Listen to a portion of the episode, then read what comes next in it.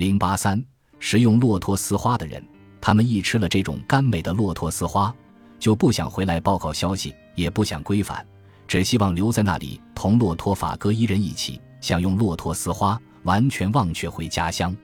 荷马史诗《奥德赛》第九卷第九十五行，宙斯此时第一次表现出了自己对这些希腊人的野蛮行径的反感。用一阵强有力的暴风雨，使奥德修斯这支小小的舰队偏离了原本的航线很远，舰队的船帆被暴风雨撕成了碎片，而船员们也喝光了船上的淡水，只好在北非的海岸上登陆寻找补给。